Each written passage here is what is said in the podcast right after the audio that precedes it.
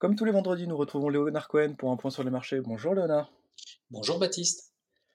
Alors cette semaine, euh, la grosse euh, actualité, ça a été la dégradation de la note US par euh, Fitch en début de semaine et ça a orienté les marchés à la baisse.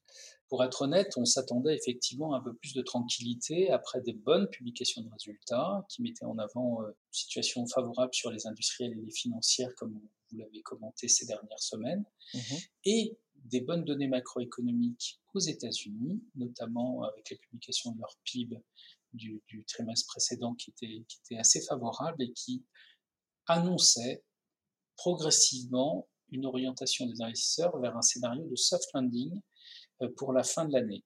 Le doute est toujours permis et ce, ce qui se passe avec la décision de Fitch, euh, avec des arguments qui sont clairs, clairs, précis, mais qui sont que peu rationnels parce qu'ils parlent de gouvernance, notamment d'évolution de la gouvernance aux États-Unis, de problèmes à venir quant à euh, l'existence d'un pouvoir en main d'extrême, d'extrême gauche, d'extrême droite. Alors parler de cela aux États-Unis, ça paraît complètement fou, mais c'est bien, c'est bien ce qui est évoqué dans leurs commentaires.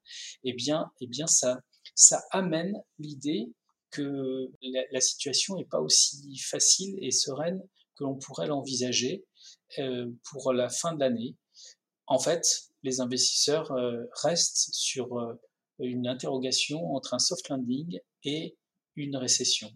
Et ça, ça va durer. C'est pour ça que le CAC 40, de toute façon, est dans une bande depuis quelques semaines, quelques mois même, et n'en sort pas. Alors justement, vous parlez de cette phase d'attente. vous pensez que ça va se déboucler à la rentrée, encore plus tard non, non, ce ne sera pas si long que ça parce que euh, d'abord, les banquiers centraux, centraux pardon, sont en train de, mettre en pause leur, leur action contre l'inflation. Euh, ensuite, euh, vous allez avoir effectivement une dynamique de résultats face aux incertitudes qui va à nouveau montrer ou pas la qualité et la flexibilité des entreprises au prochain trimestre. Et donc, courant fin septembre, début octobre, une nouvelle fois, on aura un juge de paix, un peu comme l'année dernière, euh, qui permettra, à notre avis, de sortir de la bande. Pour l'instant, en tout cas chez Ginger, nos balises nous enjoignent à maintenir le cap. Regardez la volatilité que vous avez sur les taux d'intérêt. Rien n'est terminé euh, sur toutes les classes d'actifs.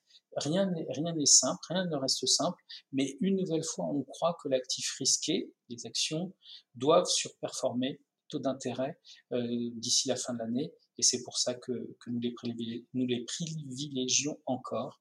Euh, voilà, c'est notre message. Eh bien, merci Léonard, et on se retrouve après une pause estivale qui sera peut-être plus agitée que prévu.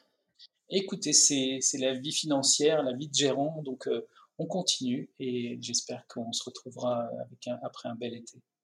Merci beaucoup Léonard. Au revoir.